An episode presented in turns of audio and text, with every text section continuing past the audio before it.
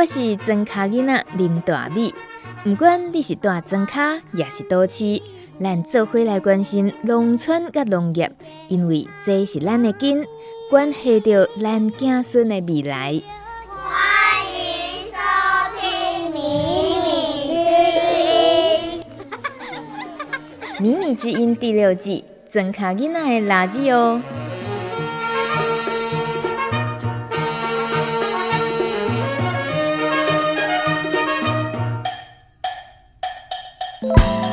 Hello，呷饱未？今仔日爱买菜无？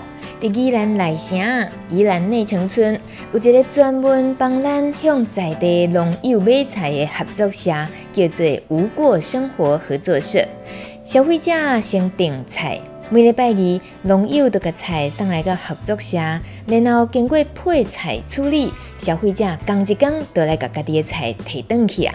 听起来真简单吼，我跟你讲，我就是迄个每礼拜订菜的消费者。你对我行，今仔日咱来去突袭无过配菜团。来拿菜的时候呢，要把上个礼拜剩下的塑胶袋都整理好，拿回来还。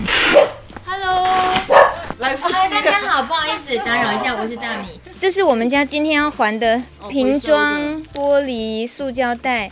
请问一下，我刚好一进来就看到凤琴啊，现在是目前我比较熟的。凤琴，我交给你这个袋子啊，然后你会检查吗？你会检查我有没有洗干净吗？呃、欸，目测大概两秒，这个我就过关了，是不是？对，我就过关来，我要马上检查吗？然后，但是因为之后我在我会每个礼拜有一个固定的时间检查这些回收跟整理，所以我还是会把这个看是要清洗的，还是要直接。哎，做其他处理的，我会把它挑出来。所以，我们还是有可能自己在家里清洗干净，但是不符合你的标准，是不是？老实说，没关系。对，我们其实我们常常有碰到这样子的。真的。对他，他也许这个混在一起，不小心，他不是故意的。嗯，有。那所以希望大家尽量洗干净就对了。谢谢。就谢谢了。口气里面就听得到后面他们有多辛苦，要收拾。像今天有多少订单要处理？今天有三十七份哦，三十七个客户，所以要准备三十七个配菜箱，对，就把他们要订的东西全部都放在一起，这样子。哦，可是那这个是你们从几点就要开始？这收集是今天的菜呀、啊、米呀、啊、食材都是今天到的，是不是？对，都是今天大概中午左右，就是请他们在这个时间送过来，我们方便有人收跟点。所有的订购的人都几乎是自己亲自来拿嘛，对不对？所以不用再封箱寄送这样。对，我们有就是会配送到各个取菜点，嗯，他们会自己来拿。因为这边看起来其实都是最新鲜的，从产地从田里，然后直接送到这边来，然后今天几乎就马上就进到所有消费者客人的冰箱了。是的，没错。我现在聊天的是凤琴，然后另外两位，好，我是飞鱼。飞哦，你是飞鱼啊？我吃过飞鱼，但我没有跟飞鱼聊过天。飞鱼你好，今天你这样整理到目前为止，你觉得大家普遍这个季节很爱订什么菜？很爱订什么菜吗？今天好像菠菜特别有印象，这样子。对对对，那还有一些莴苣类的啊，对啊，就是大家都。都蛮有多样性的蔬菜，那也是因为农友最近都出这些菜嘛，这样子。嗯、是是。对。那个另外一位，我是荣平。嗨，荣平，你在这边参与配菜的这个工作多久了？一个月吧。哎，那你很新鲜哦。因为就是在这边工作啊，就是礼拜二就特地要帮忙配菜。我是这边的行政，对，是合作社的行政。对，因为这个是合作社的一部分，所以就特地。呃，应该讲说就一起帮忙这样。哦，哦，我懂了，合作社的意思就是你也是社员的意思吗？都是。哦，对。然后我我只是单纯消费者，所以我就没有到参与一些合作社运作，比如说配菜也算是一环这样。是。然后我们我们自己也是都有社员，然后也是订菜，然后就是分配这些工作这样啊，也是做这边的行政。嗯，每天生活也就都够忙了哦。对对对，因为我们的无过是希望这个社区再再造嘛，所以说的呃，从小细节当中都要去处理这样子，从那个塑胶袋啊、箱子、盒子啊回收回来再分再分类之类都要帮忙做这样。看起来其实凤琴，你今天是从早上就那个便当就开始忙了，然后礼拜二又特别要忙配菜，对不对？是的，一个礼拜就一次了。但是那个无过厨房的给老人送餐的部分是每天是吗？是礼拜一到礼拜五，也算是一个全职工作喽。兼职吧，身兼数职，身兼数哦，叫做身兼数职。对，因为凤琴自己有种菜啊，是我自己有种一些蔬菜跟茭白笋这样。对，凤琴有种茭白笋，宜兰的茭白笋超厉害的，但是产季已经去年的结束了嘛，今年的大概什么时候？在九月底。九月底，九、嗯、月底。哦所以到时候应该无过的配菜这边也会有你的茭白笋嘛？哎、欸，是，其实是我跟其他三个农友一起合作的。嗯，对，会到时候会有我们的茭白笋。嗯，这时间还有点长，不过也可以给大家想起来，就是你的茭白笋在宜兰种的茭白笋的特色是什么？其实我们的田区刚好位于这个呃涌泉区跟这个水源头，其实这水质非常的干净。其实种出来的茭白笋，一个就是它的水分非常的足够。那再它真的有一个非常呃天然淡淡的一个香味。其实大家有机会，大家可以尝尝看。对，而且那个直接吃是可以的。我有一次在你田里，然后马上有人采了茭白笋，就是想说从来没有想过，原来那个茭白笋出土之后 离开了水是可以直接吃的。它其实是可以生吃，但当然不建议你吃太多啦，因为有人肠胃大概会比较不习惯。嗯，不过你可以尝尝看，嗯，非常新鲜。那也得再等到九月。提醒大家自己有事没事就要关心 follow 一下那个米米之音，到时候我们再通知大家好了哈。这天我突袭了无过配菜团，也顺道把自己这个礼拜订的菜领回家了。心里想着，生活在这个村子真是幸福。这个诉求，减少塑胶制品，支持在地友善有机农产的无过生活消费合作社，背后创办的理念和执行的挑战，甚至未来的梦想是什么，很值得一探究竟。我们得找创办人聊一聊才知道。他就是夏静一，多年来在社区培力与环境教育领域默默耕耘的领导及实践者。先请静一谈谈无过的由来吧。无过其实很有趣，是因为其实我们大概在四年前就有一群人，好，那我们这群人其实是以呃主妇联盟消费合作社。好，在宜兰的社员为班底的一群妈妈，对，为班底开始去做一件事情。那其实最早最早，我们这群人只是想要处理减塑的问题。为什么？因为呃，主妇联盟消费合作社，它其实早期我们我们都在里面买菜，对。那买菜部分，它其实早期是有可以帮我们把回塑料袋回收的。再利用，可是你想嘛，就是主妇联盟越来越大之后，他的社员从一万、两万、三万、四万这样越来越高的时候，他们那个回收其实变得变得非常非常复杂。那可能你要让每一个塑胶袋很干净的回收再回去再利用，就变成一个很很耗费时间的事情。所以这个政策就取消，但在二零一五年左右取消了。那宜兰就有一个社员就觉得说，啊，怎么这样？他就觉得说，呃，希望能够做到减塑，所以他就开始收集这些塑料袋，然后去给农夫。对，其实我们是从这样的初心开始，就开始连接在地很多农夫，然后就发现，哎，原来我们我们想要做的减塑这件事情，其实发现只要把农跟食的这两端距离再拉近一点，就有机会减塑。因为我们为什么会有这么多包装，就是因为长途运输嘛，你要保。保保证它不会破，比如碎，呃，不会坏掉，不会怎么样。所以塑胶袋、什么什么泡泡棉、什么箱子、纸箱就包装很多。所以就想说，那我们发现，如果把农时的距离再缩短一点，它可能就会是一个积极减塑的做法。就这样开始，我们就开始做宜兰配菜团，是从这样的角度开始。那为什么做无过？是因为我们这群妈妈就叫宜兰配菜团，就这样讲了很久之后，就因为我们开始在在也是四年前，我们进到内城社区，然后就。呃，跟理事长、跟社区他们就是呃合作了一块一块农农地，带一甲地。嗯、那那时候会在那边做，是因为其实我们这些妈妈没有人务农过，就对农业其实是陌生的，但是只是吃而已。就想说透过一个场地来去实实验看看，呃，参与农业这件事。因为我们发现我们在跟很多小农合作，发现其实农业是一个非常非常难的事情，特别是面对呃气候的变迁哈，然后真的要看天吃饭。那这件事情，如果我们自己不了解的话，我们到底要怎么帮农夫？这件事情就会变成一个很大的困难，所以才会在四五年前跟社区合作了一个农场，这一块地一甲地的农场，就开始一边配菜啊，一边也开始学习务农。那这个务农的过程呢，我们就在社区办活动，比如说我们办了一个无过。市集，我们我因为我们在推减塑、减废，然后资源循环嘛，就开始在社区办了两次的无过生活社区，呃，无过生活的一个二手市集。那无过怎么来？就因为我们在发想这个市集的时候，就说，哎，我们可不可以想一个有趣的名字哈，让别人可以来市集走走这样子。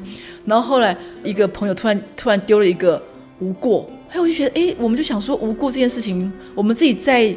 思考就觉得说，其实我们一直想要做的事情就是对土地无过嘛，对环境无过，希望对我们的环境实际是没有无过。当然没有说一定要是都没有过错，而是说是不二过。如果我们真的做错了，我们也会反省去改变。所以概念其实是无不二过。那当然，特别是不管是对环境，那我觉得我们重要是因为我们的都是一群妈妈，我们更希望的是面对一个呃台湾已经少了两百万没有出生的人口，这个少子化这么严重的这个。呃，世代怎么让他们除了承接我们留下的垃圾啦、电子电子垃圾或也好这些东西，那他们这代可能也没有什么资源了，然后又这么少的情况下，怎么让他们减轻负担？然后怎么把资源留给他们？对我，我我们可以对下一代无过这件事情，也是我们另外一个最更深的思考。所以后来就觉得，哎，无过生活，嗯，不错哦，就用这个名字了。后来我们连合作社都用这个名字。对对对对对。对，对你说的，就是不只是配菜团，后来还有个合作社，然后其实还有个无过厨房。这真的很精彩的那个展开的慢慢的那个历程，嗯、不过那个源头就是妈妈力量大。对，从妈妈 开始你，你一直重复的，我们这群妈妈，我们这群妈妈，这群妈妈到底是什么样的妈妈？嗯、是怎么样的组合？好，呃，我们这群妈妈就是应该说，就是从我我有提到有个班底，就是从主妇联盟消费合作社宜兰的在地社员开始，对，从就因为当初我们是一些解说员也好，哦，合作社我们有解说员，有那个那个地区的营运委员，好，大家就从这群人开。开始的那很很很简单，你只要讲讲到主妇联盟，大概你就不会跟环境分开，所以这群妈妈会进来主妇联盟开始消费，希望透过消费改变改变世界，就希望可以对环境更好。我觉得光是本来那个初心就是想要减缩来讲好了，那它某程度你们已经达到了，可是。后来是怎么样去发现了？其实那就直接联系了。你刚刚讲把食物餐桌让它距离缩得更短，可是光是要你缩得更短。好，我们说那个配菜团。配菜团要能够运作，我的妈呀！我是受惠者，我是最直接受益的人。我觉得说太方便了，每个礼拜得到了一张配菜团的这个订购单，然后洋洋洒洒，哇！最近有什么食物，有什么蔬菜，然后有什么农产品，来自哪一个农友，然后你要几样，你要哪一个，点一点，勾一勾，嗯，金额总共多少？好，付钱。好轻松，好容易。可是这个背后来自于你们这一群妈妈，那时候的要整个这样子的串联连接跟实际能够运作，应该也是很不容易哦，非常不容易。我觉得呃大米很很很敏锐，的确到现在为止，我们的配菜团还是很多志工在里面贡献。对，那呃我们其实都用工作之余来做这件事情。那就像你说的，你像看到一张后面，我们后面的后台作业非常非常多。光我们把包材收集回来，整理到可以使用，给我们的所有小农，都是很大的问题。所以你也可以看得到，其实这几年无过，不管是配菜团，或是我们的厨房也好，合作社都很小。那也是因为我觉得大家都其实时间很有限。那在在没有那么多人力的情况下，只能先这样做。那也希望能够坚持走下去。那举例，好像我们去年成立合作社，为什么要做接了一个厨房这个工作？那当然，我们本来就想就想要做一个社无过厨房，原因是因为我们这群人想要一起共劳。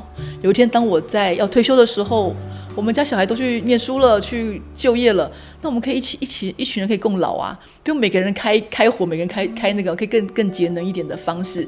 那这当然更远，但是以短期来说，呃，成立合作社是因为无国配菜团其实是从一个人的力量开始，到几个人，到一个组织，它其实走了。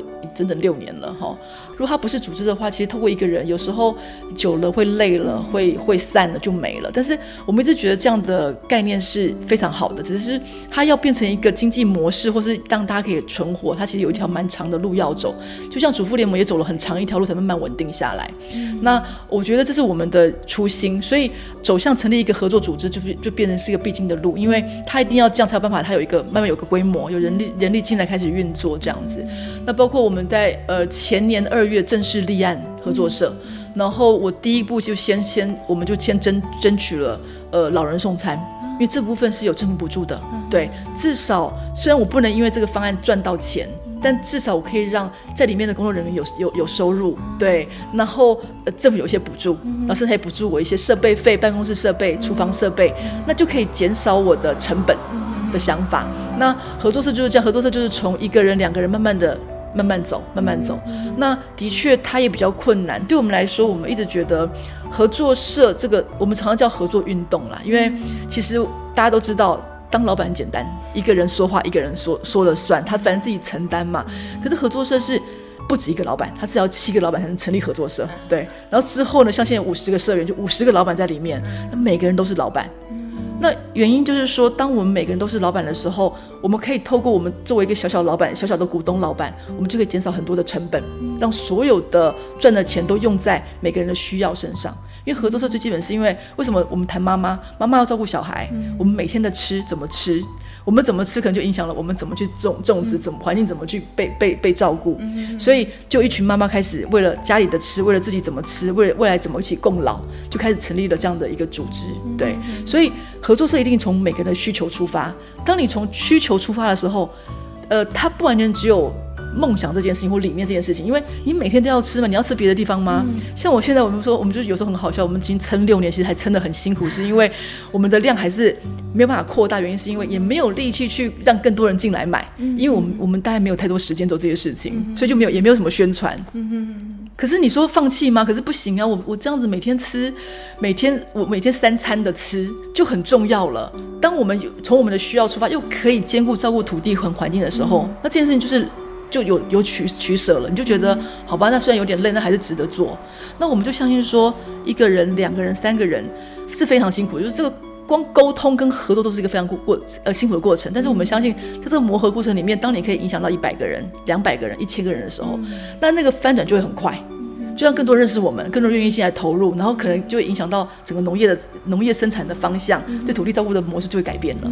我们最中心是希望说，怎么为我们的下一代留下资源、留下环境，然后呢，甚至因为合作社它不是属于一个人的，它也是这个社会重要的资产。对，这是我们的一个很重要的想法。那特别是合作社，因为很多人，它重要的是谈到一个叫做草根民主、经济民主的一种组织，所以我觉得更可以让台湾的民主深化，也是透过合作社这种模式。对对对。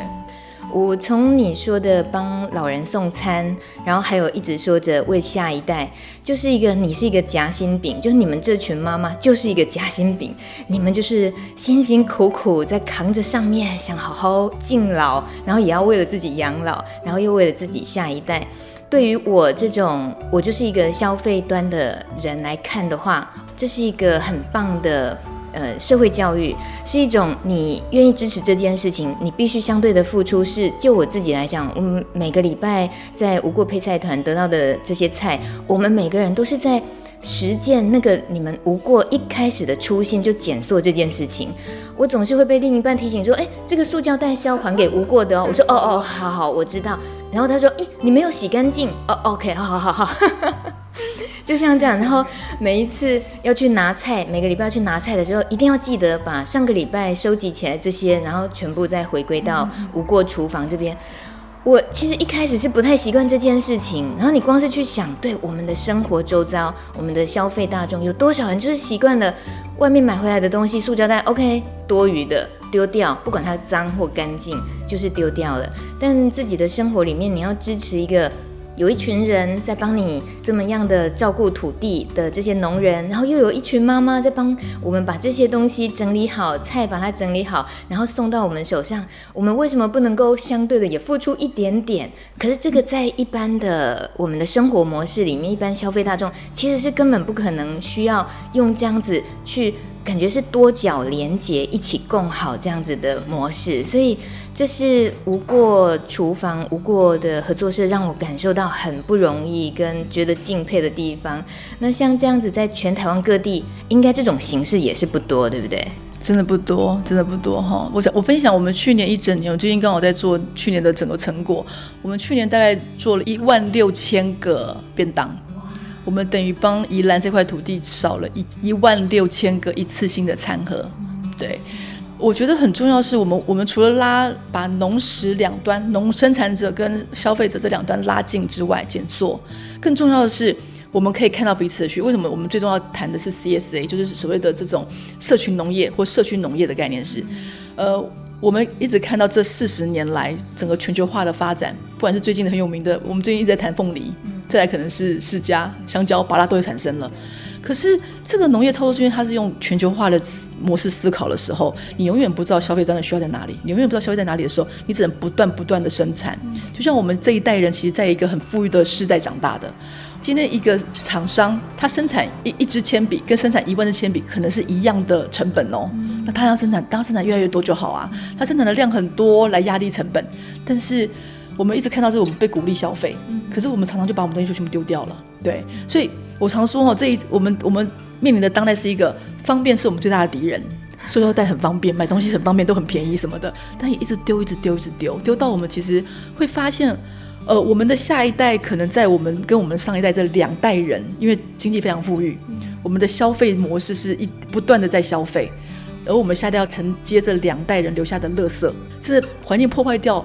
他们也没有办法再再使用，这是我觉得，我觉得呃，像我们在谈整个全球在呃，从二零一五年我们谈 SDGs 就是永续发展目标的时候，其实它最核心在谈就是谈跨世代的一个平等问题，就是世代平等的问题。可是这件事情，其实大家都每天在生活里面，其实也很难看到一个比较比较系统性的一个状态。很没无奈的就是，我们看到不管是全球暖化的问题、气候变迁的问题，它就不断不断的在发生。只是台湾人真的非常非常幸福。那我们还有一个外面威胁，就是中国很大的威胁进来哈。对，那加上我为什么一直谈到，就是说这么人口这么少，整个台湾在谈长照，真的是因为少子化太严重，不得不不谈长照。而且长照这群人，不要忘了，他们其实是有钱的。对我，我们我们我这是我去年帮我前年帮社大提这个地方创生，我们就做我就做了一个 study 嘛，发现哎，你看我我除了我我谈人口，再来就是四个人就一个是老人之外，台湾的财富百分之五十五。是在这群人身上哎，呃，五十岁以上，甚至战后婴儿潮这一代这一代的老人身上，可是他们谈长照到今年上看五百亿，这些资源怎么办？我们就只好再留孩子，还把还把再留子孙，乐色留给他，让他赚不到钱，还再留给他。这件事情是一件对我我一个作为一个三个孩子的妈妈来说，我其实是有很大的。我会做这些事情，是因为背后有一个孩子的力量支持我必须这样做。虽然因为我还有我有工作，所以我这些志志业，我觉得我自己很开心的在做啊。虽然花很多时间，但是我我我一直想要唤起是这个世代，我们的这这一辈人办法去关注到，其实这个有很多的呃不可预测性在未来即将发生。不管是我们对于灾难这件事情，好，不是我们可以预测。就像我们说，什么时候会知道九九呃九一一会发生？什么时候会知道日本的三一一？没有人。那下一个台湾是什么？对，所以怎么去预备这件事情，甚至我们让那个呃我们在谈的所谓社会韧性。当我碰到灾难的时候，我可以马上起来，这个社会韧性有没有办法建立？都在农跟食这个里面可以处理掉的。对，所以我说，我们我们之所以从农跟食切入，农到食，生产到消费这个切入，不只是只是吃的健康而已，它同时解决的可能是更多的我在谈的，呃，我们对于少子化的问题，我们对未来老人做，我们自己这一代怎么照顾我们自己到终老的问题，是善终的问题。那我们是也处理到灾难的问题、韧性的问题，都在这个部分处理掉。那这个回到我自己，因为我自己背景是一个普门的设计师的背景。那普们其实都在谈这件事情，可是我们又把它真的用在用在我们的生活里面，其实在做这件事。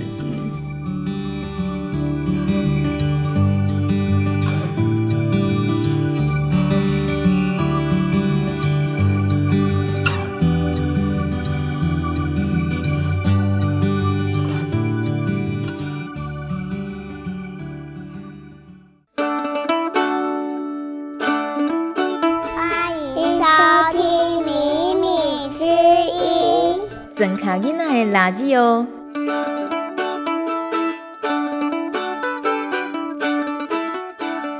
刚刚有提到产品理念，就是来自于减塑这件事情，对。然后不管是产品理念，还有产品原则，这个东西是呃，我觉得不容易的。你要坚持，才能够让大家凝结那个向心力。那产品的原则包括有亲自拜访。然后是友善耕作，再来就是所有生产流程尽可能做到减塑，然后再来是动物福利优先，这几个简单讲起来就四样。为什么当时建立了这样子的产品配菜的原则？好，呃，我我有提到五年前我们开始跟社区合作了一个农场之后，开始学农业这件事情。那你就会发现，原来台湾的农业，嗯，光谱之大，原来不在我们的想象里面。对，所以看起来很多农业很多标签嘛，农法的标签。好，我们听到的不管是 BD 啦、秀明啦什么的，或者有机啦、无毒，各式各样的，我们发现哇，真的是超过我们原来的想象。那对我来说，我后来我们后来觉得，就是国际的有机已经进到三点零的阶段，它其实走向是已经比对于有机二点零的第三方验证，所以有机验证的部分其实有有其实有一点是批判的部分了。他们走的是参与式验证，有没有？有机三点零，包括台湾这几年也在做审认什么的，就做参与式验证，也就是说，让认识农夫这件事情变得变更重要了。当你让我们小时候的时候，农夫就在我们家隔壁，隔壁妈妈的做的一些年糕送来给我，我会不会需要认证？不会，对，因为我相信他，所以变成说认识农夫就非常非常重要了。那呃，当我们看到这么多农法标榜的什么农法人，可你看你真的去他的田里面跟他认识，才发现他有太多自由心证了。对，自由自由心证。所以我真的觉得亲自认识他才是最重要的一件事情。跟他交谈，去看他的土壤，看他的呃整个整个他怎么照顾他的田这件事情，我觉得比那个认证更重要。对，而且因为我们要求的是一个很在地的生产消费伙伴关系。他们是伙伴关系，所以更要认识。所以当我们都认识的时候，你怎么可能做我觉得不太接受的事情呢？因为你把我当成家人、帮朋友了嘛。所以对我们来说，亲自认识比认证更重要。对，那第二个友善耕作，那就是我提到，就是说，呃，有对我们来说，有机真的有有机标章，真的我们相信吗？或是它它比较好吗？所以友善，我们其实就有三个原则：无农药、化肥、除草剂。接下来就配合亲自拜访，都看他土壤状况。因为举例好了，我们很担心农夫用用湿湿湿的那个肥料过多，造成硝酸盐过多的问题。因为有机农业一样有这个问题呀、啊，对。所以如果你不认识的话，其实我们还常常被一些标签给糊弄掉。所以呃，三个原则很简单：无无农药、无化肥、无除草剂这这个部分。但是其实它还还有更多的面向，比较重要的是还是直接去看它的田的状况跟土壤的状况。然后第三个是。所有的部分，因为我们第一优先是产减塑，嗯，因为对我们来说，降低食物里程就是一个非常减塑的一个原则，它降低了能能那个耗能的部分，对，所以说，呃呃，以他如果愿意在他所有的操作里面，我们没有办法谈到无塑，因为毕竟我觉得我们现代人，你说要完全无塑这件事情真的非常困难，但能不能少一点？所以我们会希望尽可能做到减塑，所以我们会观察，例如我们对于银黑布的部分，基本上不鼓励，也鼓励尽可能拿掉。银黑布的部分，因为它是大量的塑胶，而且我们有提到嘛，二零一七年其实国际的研究已经发现，人体已经有塑胶微粒了。嗯，这都来自于农业操作，因为它大规模的使用，其实这些塑胶在日晒雨淋它会脆化，然后它会直接被翻到土壤里面去。所以，我们人类有这些东西是必然的，因为这是我们农业操作的一部分。可是，一般人不一定看得到，所以我们会鼓励农夫尽量，因为有些老农真的是他们在处理杂草是很很大的困难，所以我们只能鼓励他。慢慢的减少，所以大部分我们的生产者大家都没有用说用银黑布，好，这是一个。但是这银黑布是有机农业接受的。嗯、那第四个我们谈到的动物福利，嗯、有机农业也接受像苦茶粕这种东西，但苦茶粕会伤害到农里农呃田里面的小生物。嗯、那对我来说，它就不符合我们合作社的原则。对，所以第四个我们谈动物福利，是我们对所有生物都一样的尊重。对，所以我们的鸡蛋，我们如果，所以我们到现在没有看到没有没有上肉类，因为找不到肉类可以上。肉类是特别的难，对，就是没有达到这些要求，我就宁愿不上，就解决好了。如果没达到这些要求，那你去其他通路也可以买得到，你不一定要来无过。我没有要做大，我只希望坚持这些理念。那我可以用这找这些愿意这些支持这些人来来来，通过消费来支持这些农夫，就这样而已。对，所以你可以去其他的通路买其他东西，没问题。对，我们也聊一下为什么肉类这件事情是那么的难。嗯，应该说肉类要做到第一个，它要做到减瘦就很困难。对，因为比如说我只要今天我要配菜，我肉类要进来，我要怎么包装它？我们第一个都会先处理包装，任何产品进到我们无过来，我第一个先处理包装。那呃，再加上它的，比如像我们最近我们的合作社有一个三只鱼，我们之我们去年跟他谈了大概半沟通了半年，就用大包装。因为本来是一条鱼一个包装嘛，后来变大包装，原因是因为我们必须妥协。因为如果你没办法一次做到位的话，但是我觉得农夫真的是很有理念，我们怎么支持他？那在中间我要做些妥协，对。那所以说，像肉类就更困难了，他要怎么他，呃，比如用盒子装好了，我们就担心在输送过程中会有问题，所以在这个问题没有解决之前，我们其实是不轻易上肉类。光虾子，其实那时候我们在我们其实礼拜第三周会上虾子，那也是它比较小包装，那我们也是接受是接受是因为我们其实跟他讨论可可以用盒子包装，可是用盒子包装，第一个我们就需要更多消费者支持这件事情，因为第一个可能会因为这样用盒子包装，它会减少它的它出货，比如说用宅急便冷冻送过来，但是因为你的盒子跟那个那个什么那个塑胶袋，那量差很多哎，可能顿时减半呢。嗯、所以消费者就要愿意 cover 掉那个运费的成本之类这些东西。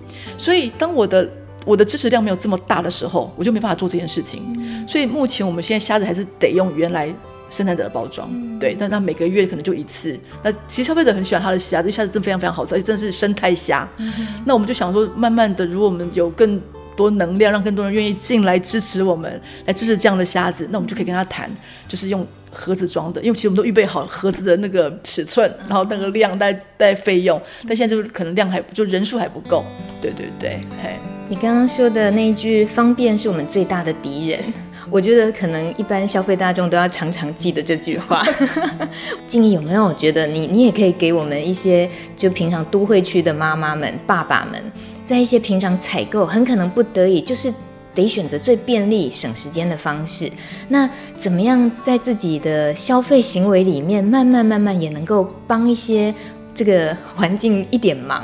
嗯，我自己觉得，第一个当然，我觉得我回来无过立场，当然希望说，你换一个地方买菜，换一个地方吃便当，换一个方式吃便当，也许就可以在生活里面。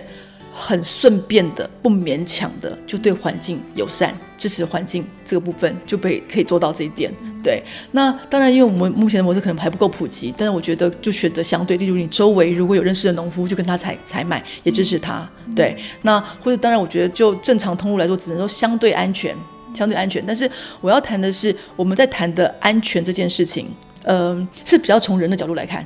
我觉得它好，因为被认证了什么，它相对来安全。但是真的吗？好，真的吗？我自己是学公共卫生的，也是学护理医疗背景的。哈，那我自己觉得有时候我们我们在谈卫生假说，这是我们卫我们公共卫生喜欢谈的是，真的是太干净了，所以让人不断的生病。所以我真的觉得，特别是因为我三个小孩都是过敏儿，所以长期我其实在对我其实一直在翻转这件事情，就是其实让其实环境呃让孩子去接触土地。土壤里面的细菌才是真正孩子健康的根源，对，不要太干净，对。那我真的觉得，只要当你愿意回到你的自己的住的地方，你周围的环境，你愿意支持你旁边的农夫，就是一个非常安全的方式了，对。然后，呃，我觉得基本上就是我自己对妈妈的想法，比较希望是用这样来跟他们分享。那如果周围有一个这样的代地通路，好像我们的我们的通路里面有很多是 homemade 的，就是。妈妈们很厉害，会做自己手做的东西。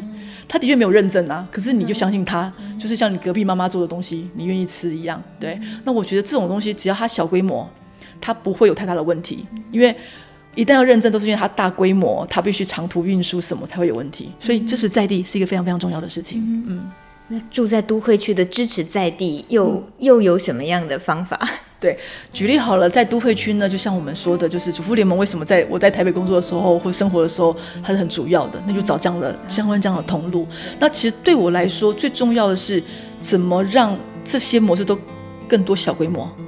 比如说台北市怎么支持阳明山，怎么支持那个那个木栅这边的农夫，让台北市本身就有很多很多小规模的这种共构团体，我觉得应该被支持。这是我们其实无过。呃，成立之后，我们一直不觉得我们要我们要多大，但是我们会支持非常非常多的在地小规模。举好，如果未来西南西北各有一个小无过的概念，这些小小的串联起来就是一个力量了。这是普门讲的非常重要，就是小规模密集的系统，一个生符合生态的多元系统，所以它要小。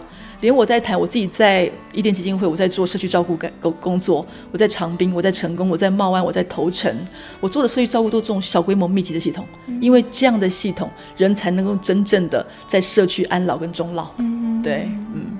你提到了你的那算不算终身的职业？你已经我的工工作，我的专业是 对，就在伊甸基金会，那也包括你，我知道你几年前刚开始。在宜兰是在教养院，宜兰教养院那边，对对对对对对对。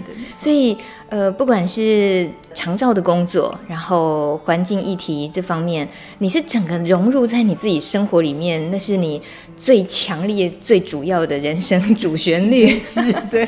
而我刚刚听到一个有点心疼的一句话，是你说你三个小孩都是过敏儿。对对。哦，呃。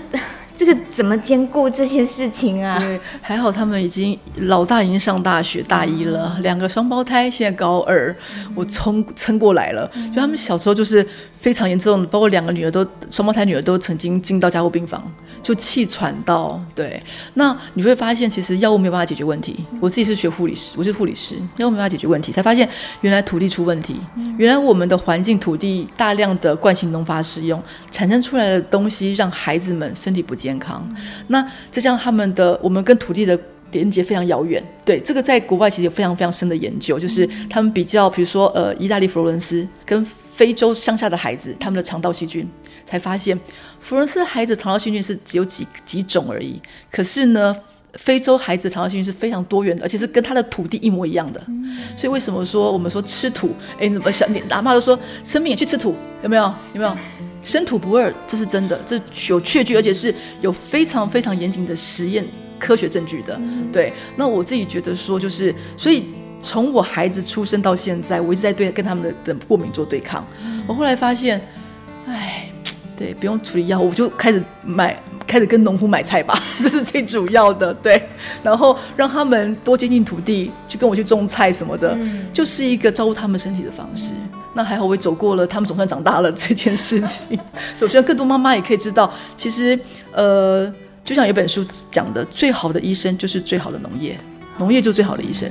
这件事情非常重要，嗯、对，这是我一直投入在农业的很重要的原因。嗯、对，那种叫孩子去吃土，这真的不是开玩笑。你说是以前阿妈讲的，是不是？对对对，有实验的，有有实实证的，对对。但是那个吃土这件事情能够讲的那么自然，就这样说出来，是因为对土有信心呐、啊。但现在的土不行，对不对？是是是，所以我们真的鼓励大家，更可能如果在你的生活周围，就去带孩子去接触土壤，然后去试着去种菜，对，种一些东西。我觉得这是非常非常重要的。而且我觉得面对我自己觉得面对未来就是灾难，灾难在这个时代已经变成不是无常，是是平常哦，什么时候出现不知道。在平常的时代里面，你怎么让水？让食物在你周边垂手可得也是非常非常重要的，因为至少你可以度过那七十二小时的黄金救难时间。对，这是我很鼓励大家接触农业的原因。这不是一个护理师对大家的危言耸听，这些都活生生都在正在发生的事情。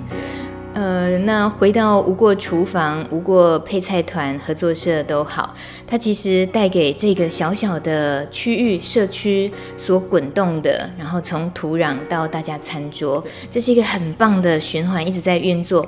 但说真的哦，你刚刚也已经有提到，呃，人力啦，然后资源这些，其实都还是在面对着每天每天会遇到的困难挑战。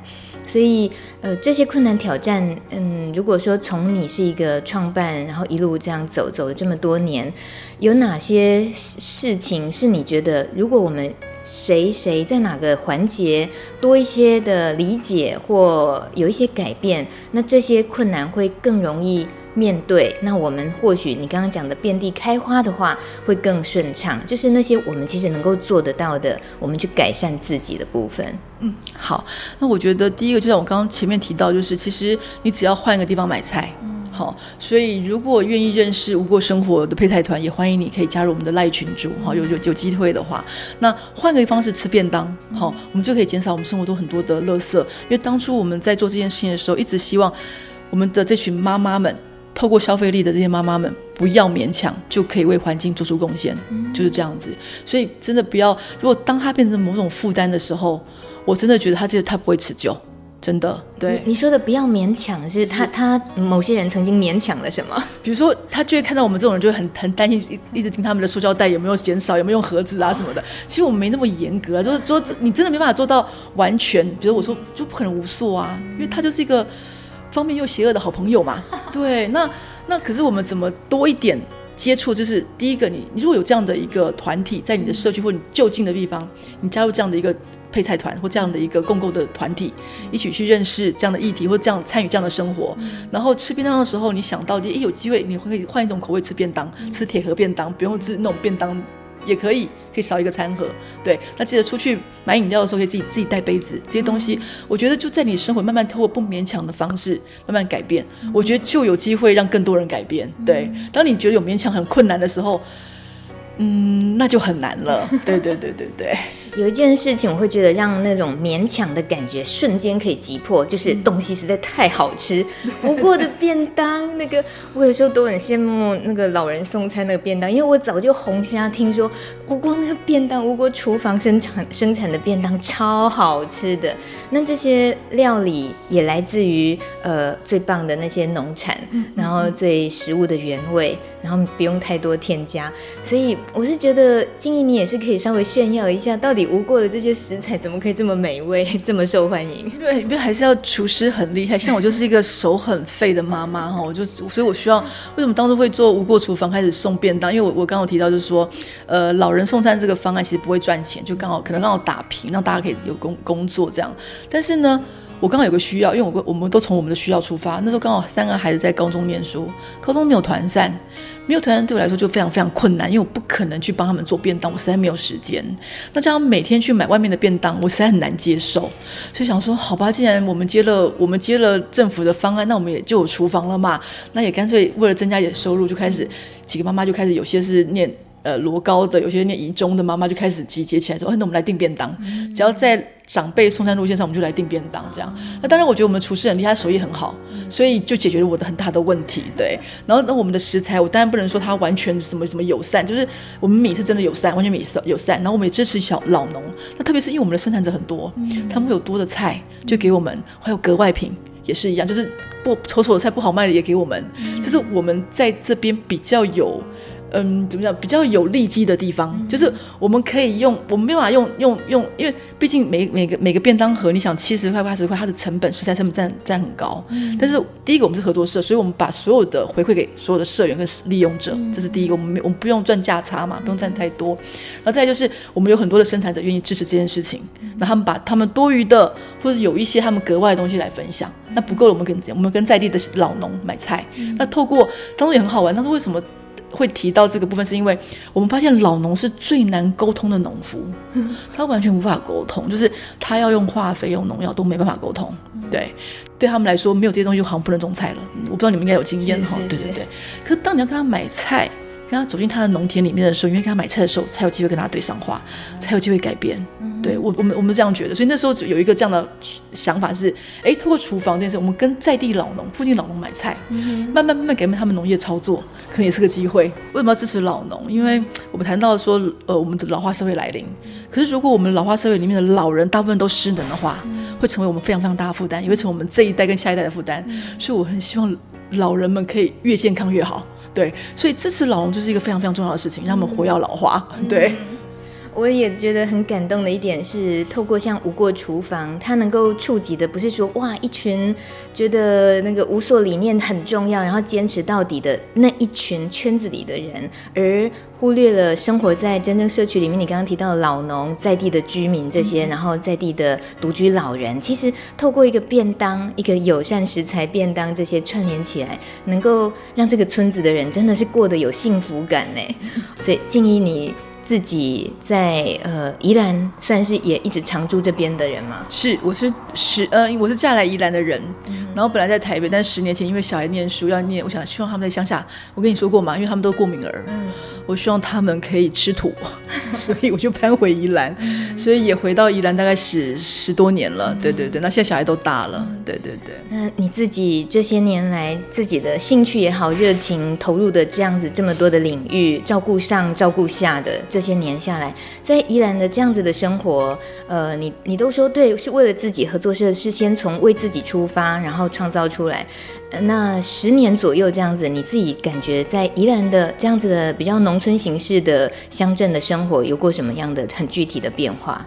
变化，我我我觉得没有，我觉得真的没有。就是说，不管是我自己从一个我是个环境的工作者，很早期的，就是参与环境的倡议也好。嗯到这十年来，我参我参与到社区照顾的工作也好，然后我其实，在社区非常非常多年，包括社区总体营造的这个过程，我其实也真正参与蛮多、蛮蛮蛮长的时间。那我觉得，不管是我们在谈的环境或什么，它还是小众，就是还是还是大部分人还是呃着眼在目前整个主流经济的一个架构下面的思维。好、嗯，那对于环境，它永远都有一个隔得很远的距离。对，那我觉得这个部分，其实我觉得还有非常非常空大的空间的努力。我必须说，这个部分我实际是一个。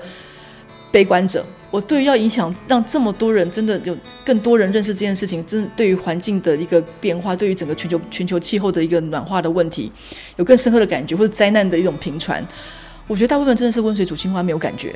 对，那你说改变，我觉得也不大，甚至我觉得农村到后来比较多的是这种，不管是这么多年来，呃，我们在谈的什么农村再生的，不管是他强强调的还是很多的在消费，在观光。在这些东西，但是很深层的农业文化并没有被长出来，哈，那这是我觉得比较困难的。我觉我也觉得很难有什么改变。它毕竟是目前的主流，而且它也掌握了媒体啊，呃，整个话语权。所以像我们在做这些事情，真的是还是很小众，很小众。但是我觉得对我们来说，影响一个人、两个人就是一个两个人也没有关系。但是我相信，慢慢慢慢，它可能需要五年、十年的滚动，才办法形成一种力量。那也就接受。对，那也许。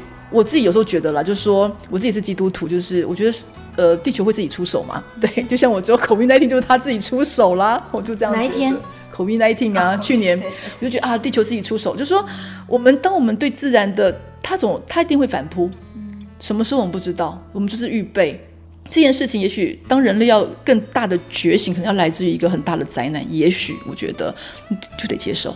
对，那我们做就是努力的预备，预备让我们可以面对那个灾难来的韧性，为孩子预备下他们的怎么去面对这些韧性，这是我们作为一个母亲能做的，大概就是这样子。我觉得有很多人都有这样的意识，可是怎么把这个意识集结起来？我觉得其实就像就像大米一样，你们其实做了很很这么多年做了很棒的事情，而且你们是很多很多小农，对。但是你会发现很多人都是单点状的出现。我们怎么串联这件事情，是我我觉得下一步需要非常重要的一件事情。对，透过一种经济模式也是一种串联，透过某种运动也是一种串联，把那个连那个线连起来，它的翻转是更快的。对，所以我其实在等待是那个东西。所以我觉得，不管是我现在在无过里面做的比较，呃，做一个平台端的，就是我们在整合农食的平台这个部分，我自己在工作里面我在做的社区照顾，它比较是食端的食物这一端的，或者我参与农业的这生产端，我觉得都没有拖这一条。我觉得我们在谈，就是我不管面对一个比较大的环境的生态的破坏，我们谈。呃，减塑、塑料的过多，我们谈呃暖化，呃全球气候变迁也好，或我们谈照顾这些事情，其实都都只有一个关键线索，就是农到食的关键线索。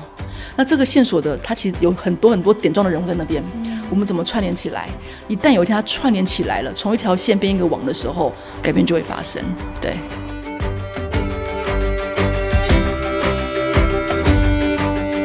若是大家想要听听这个节目，或者是分享给别人听，拢真简单，在咧网络上找“米米之音”这四字就找到啊！